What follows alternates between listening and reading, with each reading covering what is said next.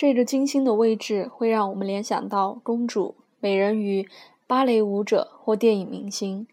这是一个比较被动的位置，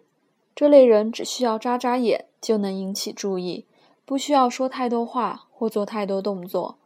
有的人则容易被人引诱，而且对任何事都很开放，因此容易在关系里迷失自己。如同金星与海王星有紧密相位一样，他们也会在爱情关系里做出牺牲，或是把自己完全交出来。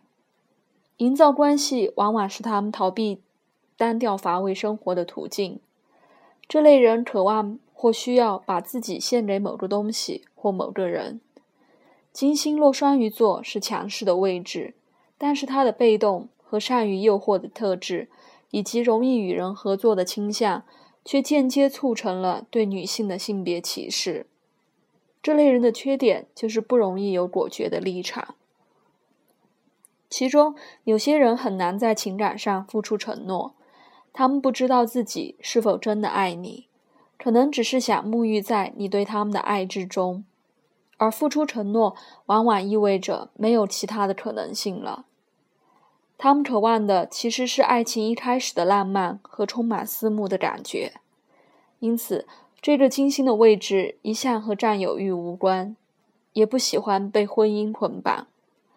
有的人比较喜欢柏拉图式的关系，也容易进入这种关系，这是因为他们会被精神性的爱或大爱吸引。性行为对他们而言可能太粗糙了些。如果星盘里还有其他相似的要素，便可能以看似缺乏安全感或郁郁不乐的气质引起别人关注，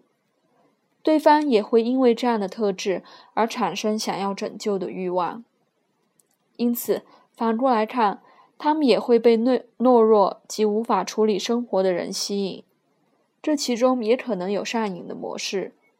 可见，他们的关系除了要处理界限问题之外，还要处理依赖性的问题，有时也会出现钱财方面的纠纷。从好的一面来看，这类人可以借由容易亲近和善于接纳的本质来治疗别人。这个位置的金星也会热爱音乐和舞蹈，尤其是后者。所有的行星落在双鱼座都和脚步有关联，